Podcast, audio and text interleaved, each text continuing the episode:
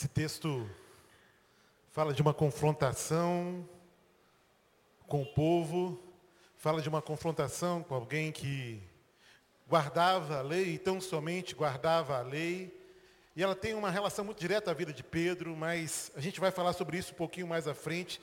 Mas eu entendo que a proposta aqui é uma proposta de uma mudança profunda, de uma mudança integral e estrutural. O que Jesus propõe é uma atitude nova. O que Jesus propõe é uma visão nova sobre uma prática decorrente daquele povo. E é interessante que todas as vezes que a gente pensa em mudança estrutural, e vamos ser sinceros, né? A gente pensa no que precisa mudar à nossa volta. O sistema que precisa mudar à nossa volta. As coisas e as pessoas que à nossa volta, à nossa volta precisam ter uma atitude diferente precisam pensar diferente, agir diferente, é, ter palavras diferentes. E a gente se esquece que para uma mudança ser verdadeira, ela precisa começar no eu. Ela precisa começar dentro de mim. Não é o outro só que precisa mudar, para que a mudança seja profunda, para que a mudança seja, ela tenha um grande alcance e uma grande intensidade. É necessário olhar para dentro da gente. É preciso que você olhe para dentro de você, querido. A gente vive um tempo de crise, a gente vive um tempo de profundos questionamentos e cobrança contra, contra o, a postura, né, contra aquilo que é o comportamento, por exemplo, do mundo político. Parece que a gente levantou, parece não, né? E que bom que a gente fez isso. Levantou-se uma bandeira contra a corrupção dos nossos líderes políticos. É algo que é inaceitável, ninguém mais fica calado, todo mundo, inclusive, posta isso o tempo todo. O Facebook virou um lugar agora, um palanque político, porque está todo mundo lá postando sobre isso o tempo todo. Mas é uma verdade, levantou-se uma bandeira contra a corrupção. Mas a grande verdade é que nenhuma mudança estrutural, uma mudança estrutural, ela precisa acontecer primeiro nas nossas vidas. Não adianta eu querer que o outro não seja corrupto. Não adianta que eu queira que o outro não minta, que o outro não faça o que está fazendo. É necessário que eu realmente olhe para dentro de mim. A gente precisa se livrar, livrar daquele jeitinho brasileiro, sabe? Esse jeitinho que a gente dá conta de tudo. Sabe, aquela, aquele jeitinho que a gente tem sempre respostas convincentes para cada um dessas nossas posturas. E aliás, eu percebo, e infelizmente, o famoso jeitinho brasileiro, ele se tornou patente na vida de muita gente, inclusive patente na vida de muito crente, aplicando isso e usando isso na caminhada espiritual. E para tudo tem uma justificativa, para cada pecado tem uma justificativa, para cada não ação esperada por Deus há uma justificativa, para cada não envolvimento nas coisas do reino há uma justificativa, e a gente vive justificando. E a gente dá um jeitinho mas pelo menos eu vou no culto de domingo à noite. Não é isso? Mas eu faço parte do Ministério do Louvor. E a gente começa então a dar esse jeitinho brasileiro num lugar que não deveríamos. Agora me diga honestamente, que esperança que há para essa sociedade, que esperança que há para as famílias, para a igreja, que esperança que há para a juventude da nossa igreja, que esperança que há para a juventude do nosso país, se a gente não muda o nosso comportamento, ou se temos pensamentos coerentes com aquilo que eu acabei de dizer. Esse jeitinho nosso de argumentar e de se justificar. Eu tenho dito já há algum tempo, né, de afirmar, que a justificativa ela vai sempre fazer com que o erro perpetue. Justificativa não muda a postura da gente. Justificativa é assim, olha, me perdoe, não foi minha intenção. Eu falei alto com você, não foi minha intenção, mas amanhã eu falo alto de novo. Isso é justificar. E a gente precisa entender que nessa, nesse lugar, nesse lugar do jeitinho brasileiro, nesse lugar das desculpas, nesse lugar das justificativas, não há esperança. Realmente a gente precisa de mudança profunda. Mas não é só uma mudança na economia, não é só uma mudança na política e nas contas públicas. Essa mudança estrutural, profunda e intensa e extensa, ela precisa acontecer no coração, querido. E isso não vai acontecer com novas leis. E a gente vive um tempo aí É, daqui a pouco a gente começa a ouvir um monte de proposta de, de governo. E o país hoje é um país polarizado, porque ele está a fim de achar leis, propostas que realmente mudem a estrutura. Mas eu vou dizer para você, não coloque aí a sua esperança. Coloque a sua esperança em Deus. Coloque a sua esperança num coração novo que Ele pode te dar. Porque é isso que a gente precisa. A gente precisa dessa transformação, dessa mudança estrutural no nosso coração. E ela não vai ocorrer por projeto humano nenhum por proposta de governo ou por qualquer tipo de proposta em lugar nenhum, em ambiente nenhum. Ela só vai acontecer por conta e pela ação generosa, graciosa, por que não dizer extravagante, do Espírito Santo de Deus na nossa vida. É Ele quem nos convence do pecado, da justiça e do juízo. É Ele que faz nova todas as coisas. É em Cristo que tudo se faz novo. Um coração novo é o que a gente precisa. Na caminhada com Cristo, Pedro aprendeu que mudanças estruturais e profundas são possíveis apenas quando se troca o coração. E isso é um milagre de Deus, não é outra coisa. Qualquer coisa diferente disso, além de produzir nada significativo e de não abençoar efetivamente ninguém, não glorifica a Deus. Isso não chega ao trono de Deus como uma atitude de culto, o texto que temos para hoje à noite, né, aquele que lemos aqui, apresenta mais uma etapa num processo da transformação de Pedro. E para transformar alguém de pedra bruta, com caráter escultural, Deus precisa tratar o coração. Melhor do que isso, ele precisa trocar o coração. E é isso que ele se propõe a fazer. Né, quando a gente lê lá Ezequiel 36, 26, Pode voltar até o texto ali, se você quiser deixar, pode deixar. E dar-vos-ei um novo coração, e porei dentro de vós um espírito novo, e tirarei da vossa carne o coração de pedra, e vos darei um coração de carne. E a gente aprende algumas coisas sobre o coração. Primeiro, que o coração é enganoso, que o coração é corrupto, é quase que um mal incurável. E geralmente, quando estão insatisfeitas com a vida, ou depois de sofrer algum dissabor, ou de se decepcionarem com algumas coisas ou com alguém, as pessoas, o que, é que elas querem? Transformação. Sabe aquela pessoa que fez uma escolha errada e aí ela deu com a cara no muro, e ela quebrou a cara, e ela quebrou uma vez, duas, três, ela cansou daquilo. Isso acontece pouco né, na vida da juventude, glória a Deus por isso. Se você puder dar um glória aí, você faz isso, mas é difícil, é difícil. Porque a gente acredita muito na gente ainda, a gente acha que a gente está podendo, que a gente é o dono da verdade, que a gente sabe o que é melhor. E aí, depois de muito quebrar a cara, você procura transformação. Eu não aguento mais. Eu não aguento mais sofrer com isso. Eu não aguento mais enfrentar esse tipo de luta. Eu não aguento mais. Isso é cíclico na minha vida. E eu quero pôr fim a isso. E aí a forma mais comum de mudança, que desde sempre foi buscada pelo ser humano, se chama religião. E as pessoas então procuram uma religião.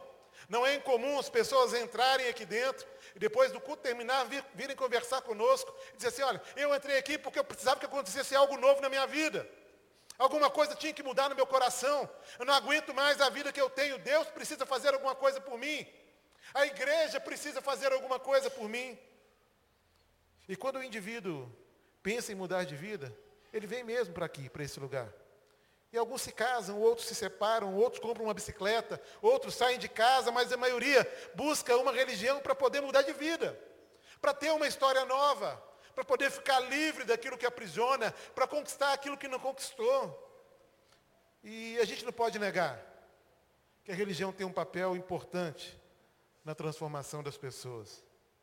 Mas eu questiono se tais transformações, sendo elas positivas ou negativas, são realmente profundas.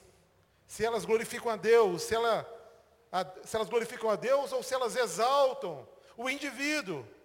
Se eles exaltam o desejo do outro, ao invés de glorificar o nome de Deus. E a gente vê muita igreja vivendo isso hoje.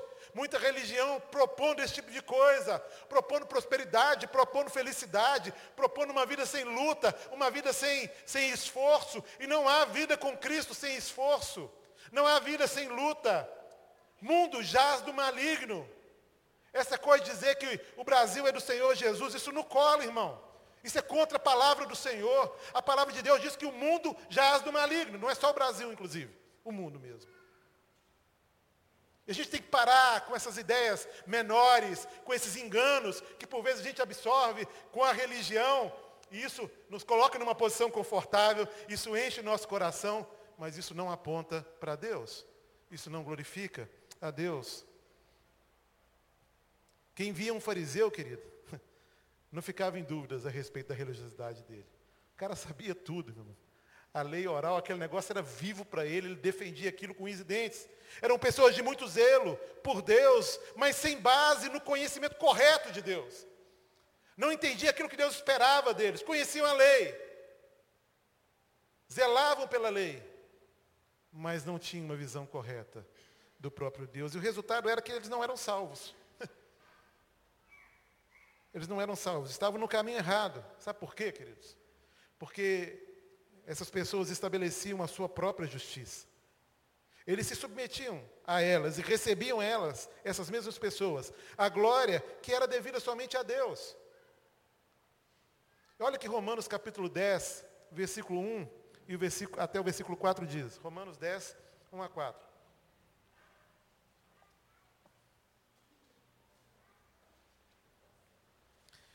Irmãos, o desejo do meu coração e a minha oração a Deus pelos israelitas é que eles sejam salvos. Versículo 2: Posso testemunhar que eles têm zelo por Deus, mas o seu zelo não se baseia no conhecimento. Porquanto, ignorando a justiça que vem de Deus e procurando estabelecer a sua própria, não se submeteram à justiça de Deus, porque o fim da lei é Cristo, para a justificação de todo o que crê. Queridos, o fim de todas as coisas é Cristo. Tudo que não procede dele, tudo aquilo que não é para ele, além de ser pecado, leva à destruição. Se não vem de Jesus, querido, a, a cura para o coração, o indivíduo continuará criando seus próprios caminhos, o indivíduo continuará seguindo e adorando o que lhe der na cabeça. Se esse coração não for um coração transformado por Deus, não for um coração que realmente regenerado por Deus, é um coração que vai estar sempre é, fragilizado, sempre muito desprotegido e sujeito a acreditar em coisas que vão trazer um pouco de alento ao coração, que vão gerar um pouco de motivação, que vão dar esperança e às vezes coisas que não têm nada a ver com o Senhor. Sabe? Tem gente que vai adorar tudo, seja uma divindade, uma coisa criada, um costume, uma tradição, um prazer deturpado, um objeto comprado, seja o que for. Coração que não é transformado por Deus, um coração que não é dado por Ele, é um coração sujeito a tudo que se oferece por aí. E são pessoas que correm atrás de tudo para satisfazer o coração. Os fariseus, eles representam bem o que todos nós somos capazes de fazer quando a gente vive com o coração enganoso e corrompido, pautando-nos pela justiça própria. E eu quero aproveitar só para abrir um parênteses aqui, querido. Falo isso para a igreja, falo isso em especial para a minha juventude. Cuidado com esse tal da, essa tal da justiça própria. De acreditar que você sabe o que é melhor para você. De acreditar e pautar as suas ações naquilo que você, no seu senso de certo e errado no seu senso de justiça, porque o seu senso de certo e errado, o seu senso de justiça foram deturpados, maculados, manchados, distorcidos pelo pecado que entrou no mundo através de Adão e Eva. Nós não podemos confiar no nosso coração, ele é corrupto, ele é enganoso. Cuidado com o seu coração. Querido, coração corrompido, coração que nós temos, ele distorce a palavra. E aí a gente entra num debate entre a tradição e a revelação. No versículo 1 a 3 de Mateus 15, ele diz assim: Então alguns fariseus e mestres da lei, vindos de Jerusalém, foram a Jesus e perguntaram: Por que os seus discípulos transgridem a tradição dos líderes religiosos? Pois não lavam as mãos antes de comer. E respondeu Jesus: E por que vocês transgridem o mandamento de Deus por causa da tradição de vocês? Jesus é 100%, né, gente? Fala a verdade. O coração corrompido sempre fugirá de ser confrontado pela palavra, querido. Ele sempre seguirá as tradições, ele sempre seguirá as opiniões, ele evitará o tratamento profundo das Escrituras, pois ele não quer ser curado. Esse coração corrompido, ele quer continuar ali, dando as ordens, mandando, dizendo o que é certo, dizendo o que é errado, o que é justo e o que é injusto. Por isso, toda sorte de ensino, querido, no lugar da Bíblia, tem vindo sobre a nossa vida e sobre a nossa história. Nunca fomos tão guiados pelas filosofias desse tempo. Nunca fomos tão guiados e tão orientados, às vezes, pelas nossas experiências, ou experiências, e eu vou dizer assim, bem entre aspas, de fé das pessoas que se dizem evangélicas. E a gente vive uma confusão muito grande. E uma falta de entendimento daquilo que é a própria palavra. Uma falta de entendimento da simplicidade do Evangelho. Porque o Evangelho, querido, se resume no amor, na graça, na justiça e misericórdia de Deus. Não tem invencionice como a gente tem visto por aí. Mas infelizmente, tem muita gente sendo guiada aí pela opinião do outro, que por vezes se colocam na vida da gente como pessoas que sabem mais, que podem mais, que são mais crentes que a gente. Outro dia tive infelicidade. Eu não abro, eu não gosto muito de. Na verdade, eu não tenho muita paciência com vídeo de WhatsApp, não. Mas outro dia eu abri um e aí estava falando de um pastor, foi logo depois que o chapelão lá, que eu sei o nome dele, levou, foi esfaqueado, aquele pastor da, da mídia aí. E aí ele levou uma facada dentro da igreja. E aí, de repente, um outro pastor posta um negócio, esse eu sei quem é. É o tal de Duque.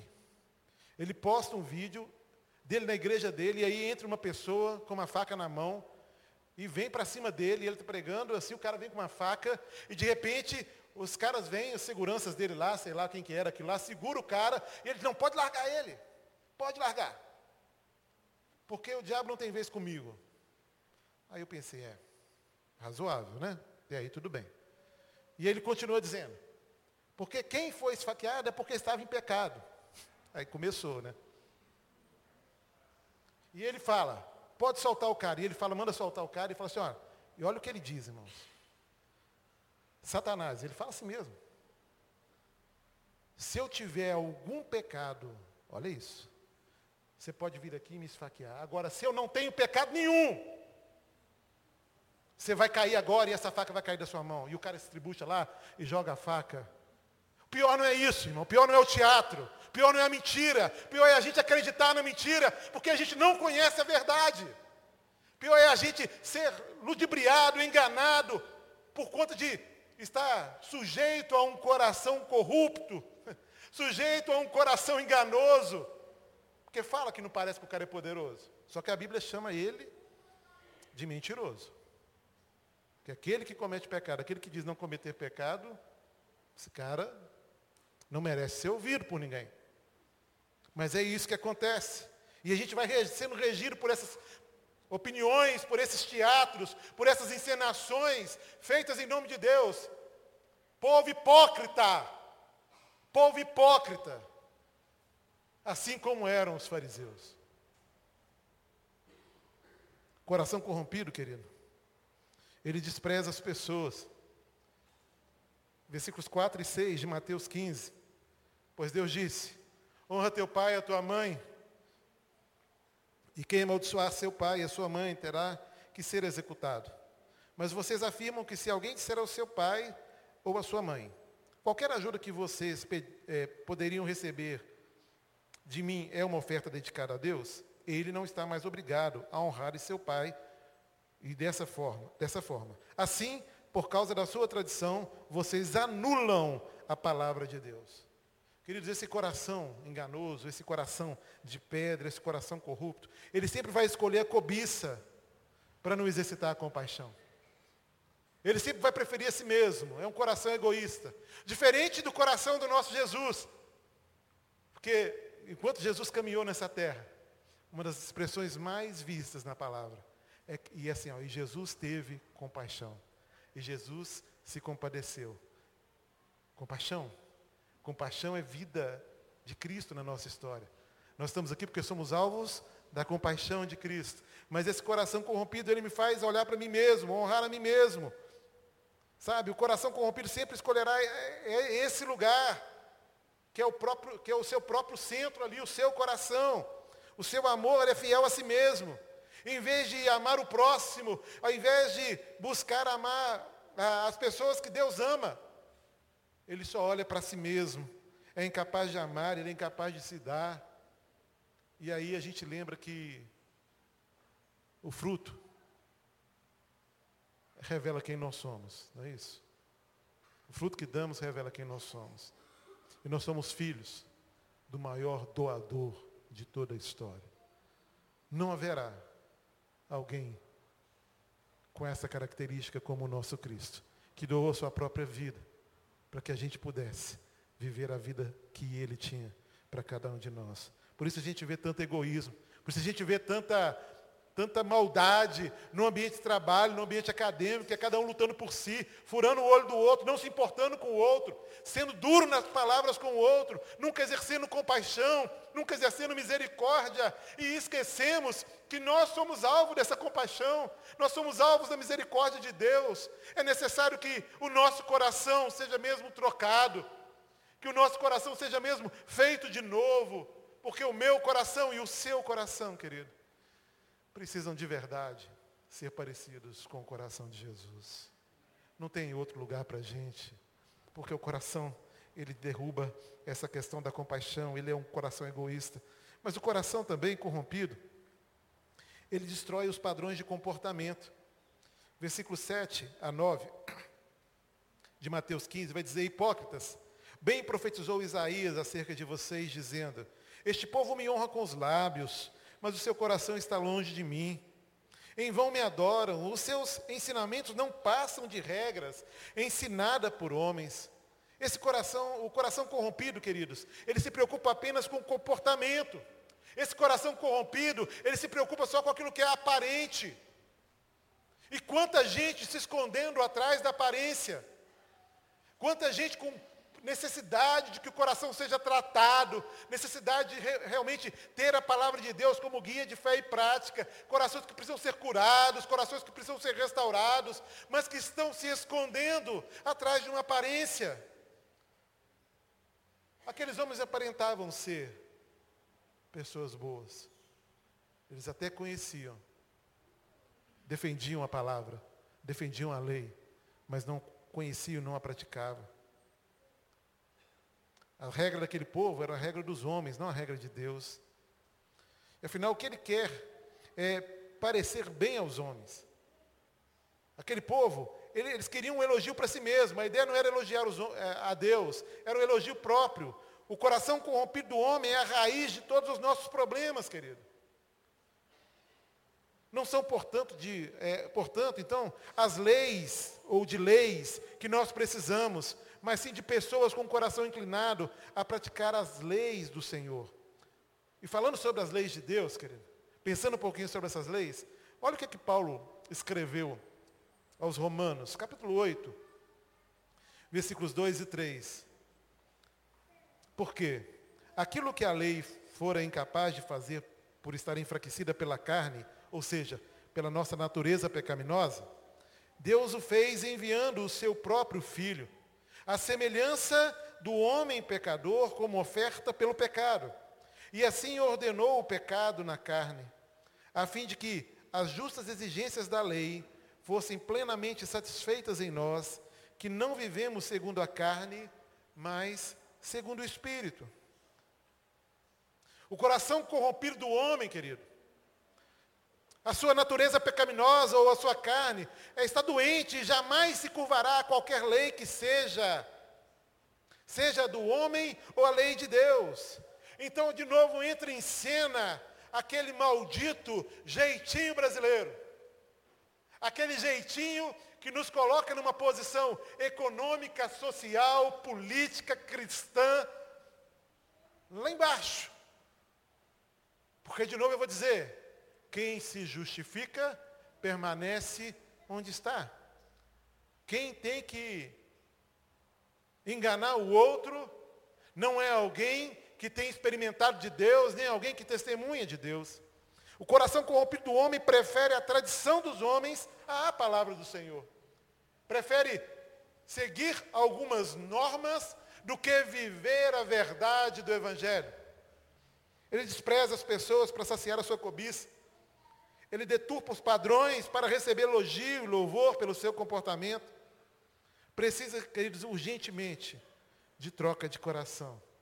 É necessário um coração novo. É necessário um coração novo. Agora, esse coração é um coração que se camufla o tempo todo, né? É quase como um camaleão. Eu ia emendar as duas palavras agora, nem vou brincar, porque eu vou me embolar toda agora. Mas pensa aí no seu coração e camaleão, emenda uma palavra na outra, era isso que eu queria dizer, tá? O coração corrompido, querido, ele sabe muito bem como se camuflar e ele se disfarça de forma surpreendente o tempo todo. É como se a gente brincasse com a vida, como se a gente não levasse a sério aquilo que é sério. E ele se camufla primeiro no discurso piedoso. Voltamos para o texto, versículo 1 a 6. Então, alguns fariseus, mestres da lei, é, é, vindos de Jerusalém, foram a, Jesus e perguntaram: por que os seus discípulos transgridem a tradição dos líderes religiosos? Aí depois ele vai dizer lá embaixo, no versículo 5: qualquer ajuda que vocês poderiam receber de mim é uma oferta dedicada a Deus. Ah, que povo! Olha que piedade, que povo piedoso. Não é? Que coisa linda. E assim o coração se disfarça, com um discurso piedoso. Esses homens falavam da tradição e de consagração. Eles conheciam os estatutos, eles conheciam os regimentos. Era praticamente impossível desmascará-los em virtude de um discurso eloquente, piedoso que eles faziam, que aquilo que eles proferiam no seu dia a dia. E infelizmente, muitos de nós também estamos assim, com esse discurso piedoso com algumas frases de efeito, que não deveriam ser frases de efeito, mas deveriam ser resultados de uma vida realmente piedosa, de uma vida que realmente anda em obediência à palavra do Senhor, que conhece o coração do Cristo, e porque conhece, e porque está próximo desse coração, toma para si as características do próprio Deus, toma para si e vivencia o próprio fruto do Espírito. Ele se camufla no discurso, mas também na dedicação religiosas, hipócritas. Bem profetizou Isaías acerca de vocês, dizendo: Este povo me honra com os lábios, mas o seu coração está longe de mim. Em vão me adora. Os seus ensinamentos não passam de regras ensinadas por homens. Esses homens, com certeza, cantavam frequentemente seus cultos, eles liam, ensinavam as suas doutrinas era de dedicação religiosa, talvez pensando de uma forma humana, algo realmente irreparável, algo talvez de nos desafiar a fazer igual, no sentido desse cuidado, dessa dedicação à obra. Mas Mateus capítulo 23, 25 a 26, há uma repreensão aqui feita a esse povo que me chama muita atenção.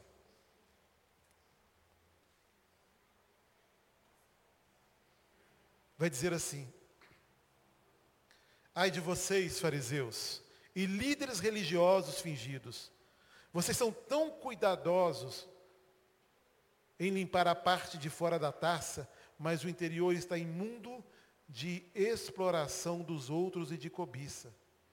Fariseus cegos, limpem primeiro o interior da taça, e então ela inteira ficará limpa. A ideia é o seguinte: olha primeiro para dentro do seu coração. Tenha a convicção que você precisa ter o seu coração restaurado. Tenha a convicção que você precisa realmente de uma ação da palavra de Deus sobre a sua vida, sobre os seus conceitos, sobre as suas verdades, porque a palavra de Deus é lâmpada para os nossos pés e luz para o nosso caminho. Nós precisamos dessa luz na nossa vida. E é esse o processo onde acontece e começa a acontecer esse processo de onde nós tiramos de nós um coração de carne, aliás, onde Deus tira de nós um coração de carne e nos dá, desculpa, de pedra e nos dá um coração de carne. Mas a verdade é que o coração também se camufla numa, num olhar distorcido, ou até mesmo numa distorção da própria doutrina. nos versículos 10 ao versículo 20 de Mateus 15, diz assim: Jesus chamou para junto de si a multidão e disse: Ouçam e entendam. O que entra pela boca não torna um homem impuro, mas o que sai de sua boca, isso o torna impuro. Então os discípulos se aproximaram dele e perguntaram: Sabe que os fariseus ficaram ofendidos quando ouviram isso?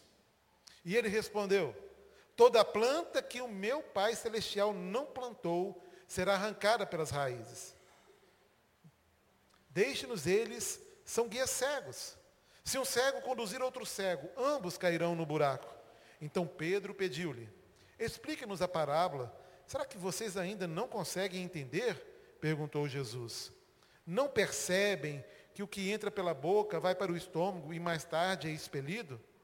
Mas as coisas que saem da boca vêm do coração, e são essas que tornam o homem impuro, pois do coração saem os maus pensamentos, os homicídios, os adultérios, as imoralidades sexuais, os roubos, os falsos testemunhos e as calúnias.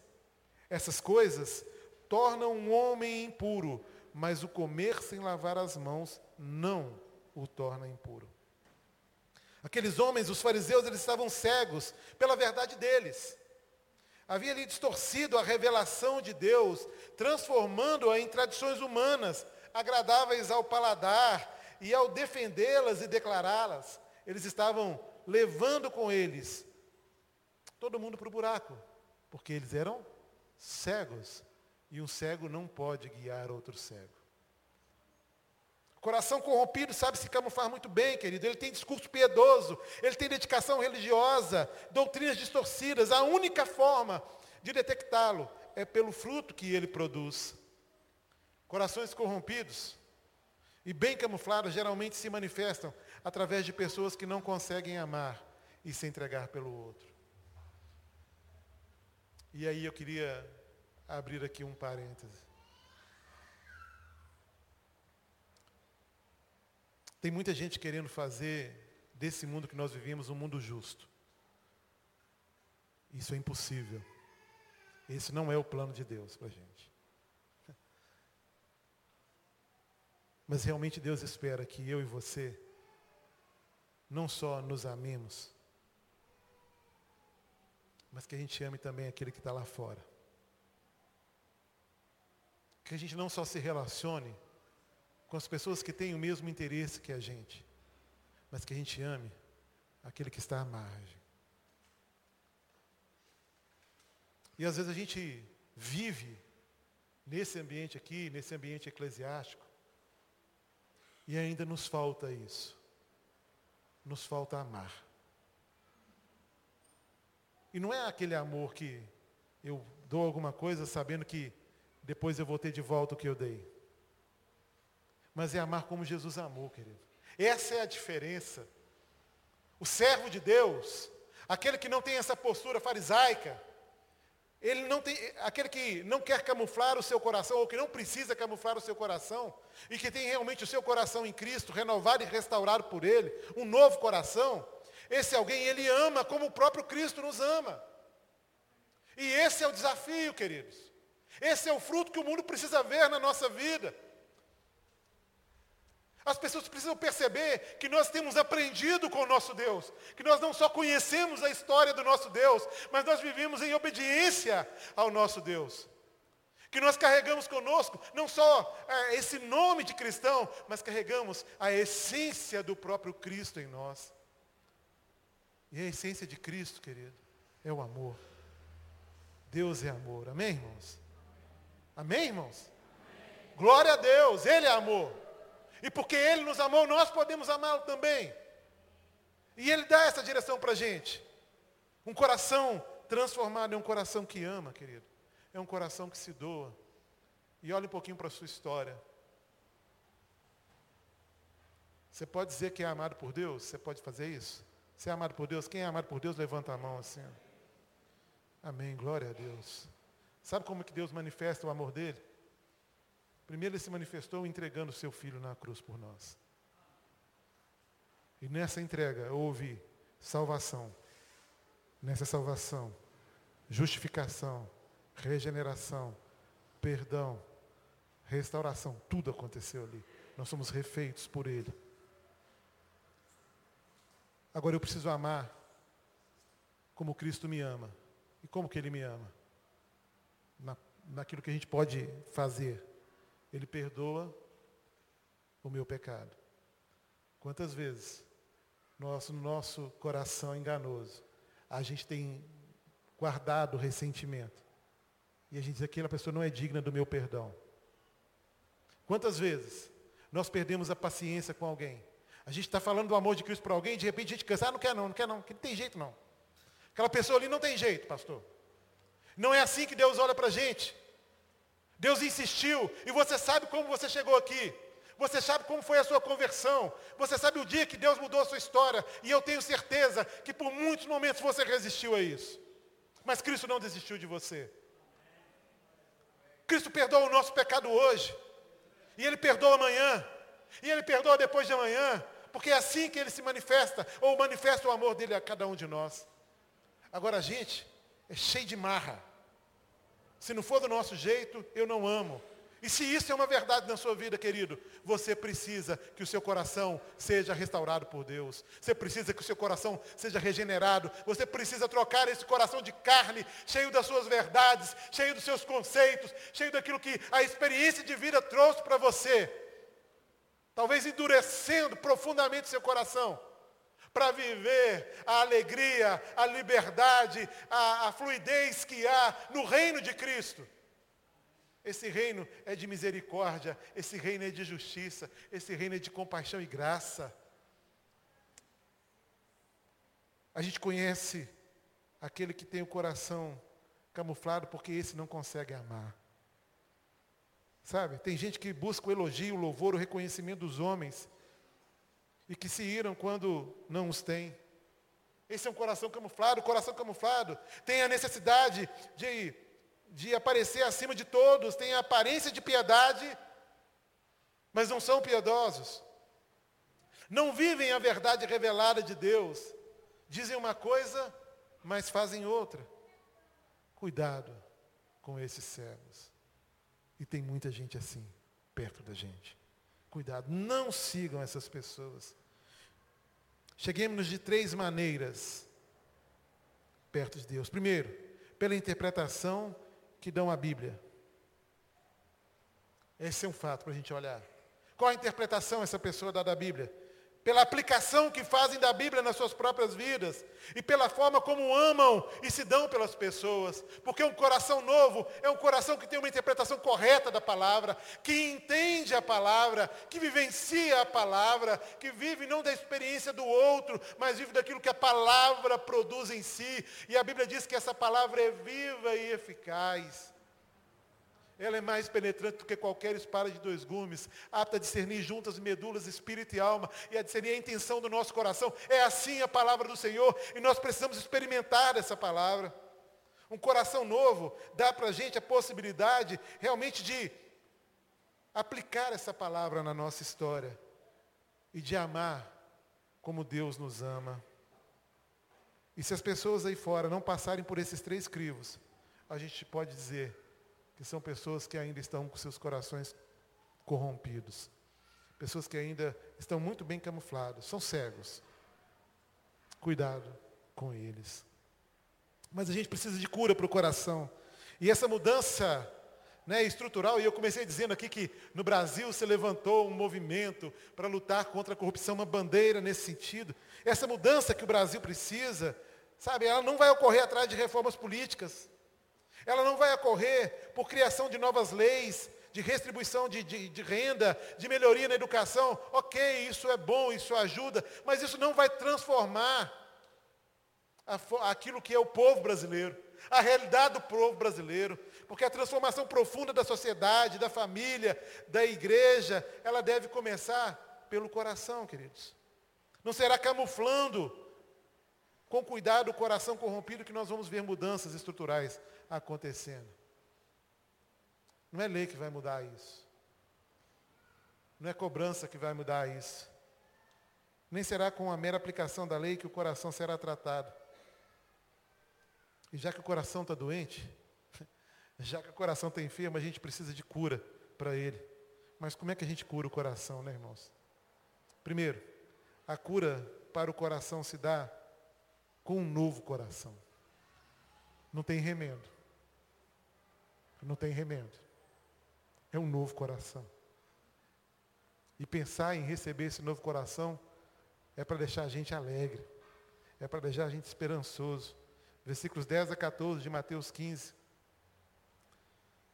Lá no versículo 13 ele vai dizer: Toda a planta que meu Pai Celestial não plantou será arrancada pelas raízes. Querido, Deus precisa plantar um novo coração em nós. Deus precisa plantar aquilo que é dele. Deve haver regeneração, deve haver novo nascimento e, consequentemente, conversão. É necessário nascer de novo. E o que foi plantado pelo homem será arrancado, mas o que foi plantado por Deus crescerá e frutificará para a vida eterna. A cura para o coração, queridos, se dá com o tratamento do comportamento do próprio coração. Não é mudando apenas o comportamento de alguém que vai acontecer mudança. Não é isso. O comportamento pode perfeitamente ser ajustado às normas, aos padrões, e mantendo-se contudo um mau coração. Ele obedece à lei, mas é um coração ruim. Sabe, deixando é, na espreita, aguardando a primeira oportunidade de matar, a primeira oportunidade de adulterar, de roubar, enfim, a oportunidade de praticar o pecado. Precisa-se, portanto, mudar o coração para que efetivamente se mude o comportamento. Agora, lá no versículo 17, 18, a gente percebe que o comportamento revela o nosso coração. Né, de Mateus 15. A boca fala do que está cheio. O que, gente? O coração. A boca fala de que está cheio o coração. Agimos segundo os desejos do coração. Portanto, querido, atitudes pecaminosas requerem essencialmente abandono do pecado no coração. Mas uma outra coisa, é necessário a gente vencer os ídolos que por vezes nós trazemos para nosso coração, para nossa história. Hipócritas, bem profetizou Isaías acerca de vocês, dizendo: Este meu povo este povo me honra com os lábios, mas o seu coração está longe de mim. Em vão me adoram, seus ensinamentos não passam de regras ensinadas por homens. Queridos, o nosso coração é uma fábrica de ídolos. Sem Deus, o coração vai adotar alguém, ele vai adotar, adotar alguma coisa para adorar. Os fariseus cantavam, mas eles não adoravam a Deus. O coração deles estava na glória que eles recebiam dos homens. Viviam para receber elogio, Alguém que precisava ir o tempo todo inflar o seu próprio ego. Não entendiam o plano de Deus, não entendiam o amor de Deus. Mudanças, queridos, ocorrem quando nós triunfamos sobre os ídolos do nosso coração. É necessário uma nova aliança com Deus. E para ocorrer essa mudança, na vida de qualquer pessoa, é necessário que Deus estabeleça com ele uma aliança. Mas que aliança seria essa, pastor? É a nova aliança do sangue de Jesus Cristo derramado na cruz. É a aliança profetizada por Ezequiel, lá no capítulo 36, no versículo 24 a 27. É um chamado eficaz, não é? Pois eu os tirarei dentre as nações, os ajuntarei no meio de todas as terras, e o trarei de volta para a sua própria terra. Aspergirei a água pura sobre vocês e ficarão puros. Eu os purificarei de todas as suas impurezas e de todos os seus ídolos. Regeneração, queridos. Regeneração. Darei a vocês um coração novo e porém um espírito novo em vocês. Tirarei de vocês um coração de pedra e lhe dareis um coração de carne Ezequiel está falando aqui de conversão, ele está falando aqui de santificação. E ele termina dizendo: Porém, o meu espírito em vocês, e os levarei a agirem segundo os meus decretos e a obedecerem fielmente as minhas leis. E a gente precisa olhar com sinceridade agora para dentro da gente. A gente precisa olhar agora com sinceridade para o nosso coração. Eu fico, às vezes, pensando que a gente está muito distraído. Por vezes nós mesmos temos camuflado o nosso coração. Por vezes nós mesmos temos acreditado que me basta a religião, que me basta conhecer a palavra. E a palavra de Deus, ela não pode ser, chegar ao nosso coração só como uma informação.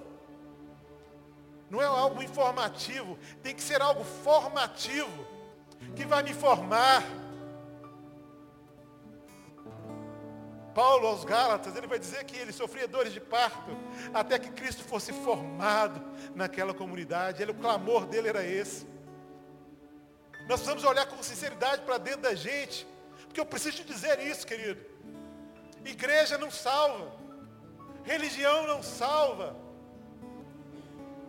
nada vai mudar a nossa condição, senão Cristo, senão o sangue vertido na cruz para nos purificar de todo pecado. Mas é necessário uma entrega. É necessário a gente olhar de verdade para dentro da gente. Porque tem muita gente que caminha no Evangelho há muito tempo, mas não tem conseguido viver o Evangelho. Caminha conforme as suas próprias leis, o seu próprio achismo. Caminha tendo como orientação as experiências de vida, sendo elas positivas ou negativas caminha debaixo de vãs filosofias, caminha debaixo de muita mentira. Vida com Cristo é vida nova. Tem muita gente aqui, querido, que ainda não conhece Cristo. Mas eu quero dizer para você que você pode fazer isso hoje. Porque Ele está aqui. E Ele quer conhecer o seu coração. Ele quer que você conheça o coração dele. Ele quer que você experimente dele. Ele quer que você viva essa verdade, essa liberdade, essa alegria, essa empolgação, esse entusiasmo que só pode ter aquele que tinha sim um coração de pedra, um coração amargurado, um coração ressentido, um coração sofrido, um coração sem esperança, um coração que não conseguia enxergar dias melhores, e esse coração então é trocado. E agora, nada à sua volta mudou mas aquilo que nos mantém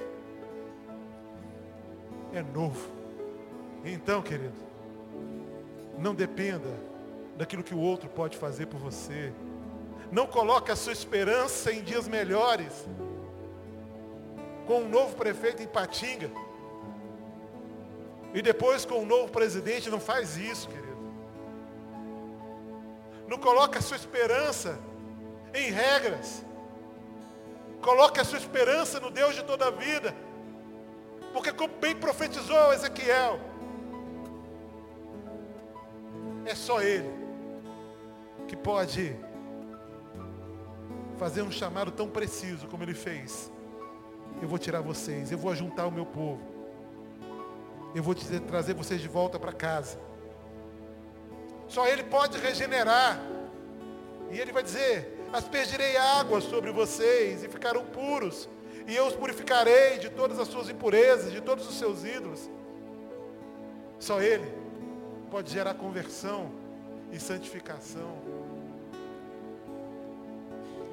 E eu queria, eu preciso fazer dois desafios.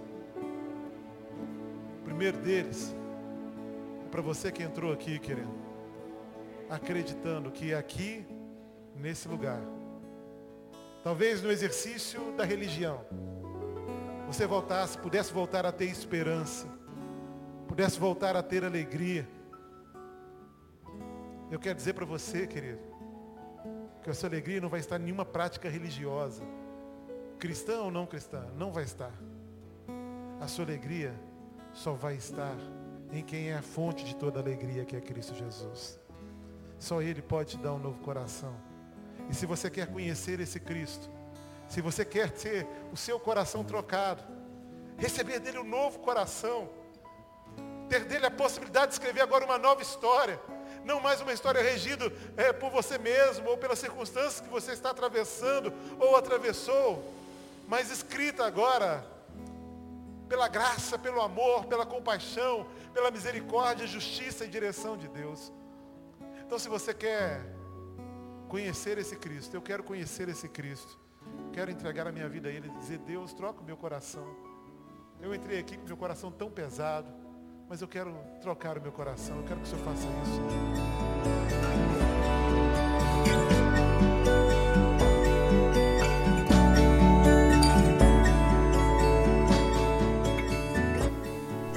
A Igreja Batista do Bom Retiro tem plena convicção de que a palavra de Deus é poder para salvar e transformar vidas. Nosso desejo é que essa mensagem tenha alcançado seu coração. Para saber mais sobre quem somos e em quem acreditamos, acesse ibbrpatinga.com.br.